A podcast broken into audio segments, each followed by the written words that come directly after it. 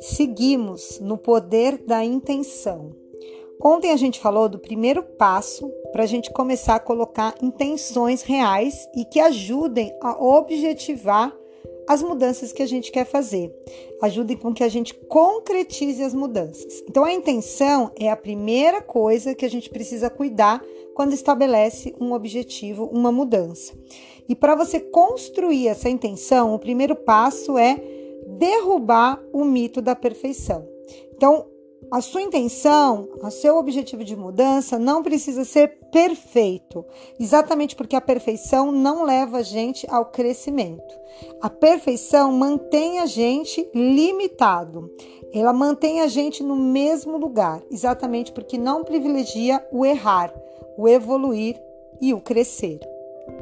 O segundo passo para você concluir uma intenção é da onde essa intenção está partindo, de qual sentimento essa intenção está partindo. O ideal é que esteja partindo da sabedoria, do amor, da curiosidade, ao invés de partir do medo e do julgamento. O medo e o julgamento já está provado. Eles trazem frustração exatamente porque eles diminuem a capacidade de a gente atingir um objetivo. Isso é ciência, está provado. O medo, o julgamento, a vergonha inibem a área do cérebro responsável pelo aprendizado. Então, o que a gente precisa é intencionar esse objetivo à luz da bondade. A gente sabe que a bondade, o sentimento de bondade, libera dopamina, que é um hormônio do bem-estar, um hormônio da recompensa. Então, quando você inunda seu cérebro de uma intenção a partir da bondade, ele vai ativar uma área do cérebro responsável pelo aprendizado e uma área responsável pela motivação.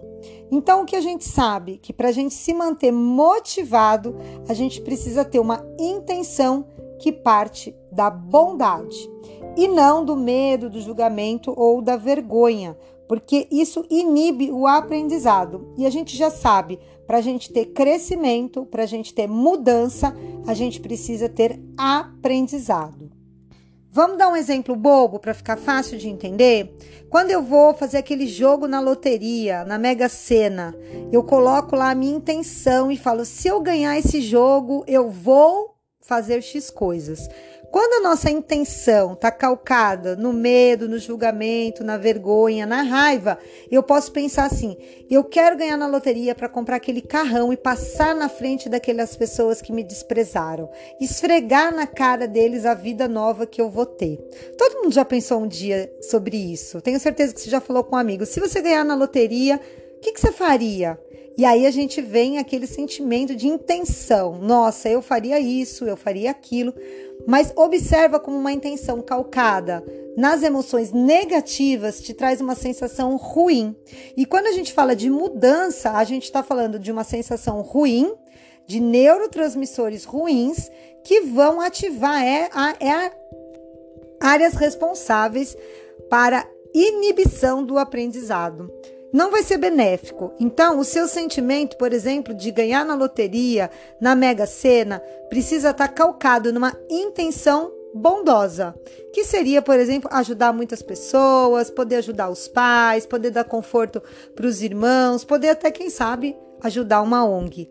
É exatamente disso que a gente está falando. Quando você coloca uma intenção na mudança, ela precisa ter uma raiz boa, de bondade, de amorosidade, um sentimento que vai trazer motivação e objetivo na transformação. E aí, você já colocou no papel a sua intenção, a sua motivação dessa maratona? Você já colocou no papel o porquê que você quer perder peso? O porquê que você quer criar hábitos novos? Qual que é a sua motivação? Qual que é a sua verdadeira intenção? Você pode pensar: ah, eu preciso me livrar desses quilos horríveis que estão me deixando doente. Uma motivação da raiva, do medo, mas você pode pensar numa motivação bondosa.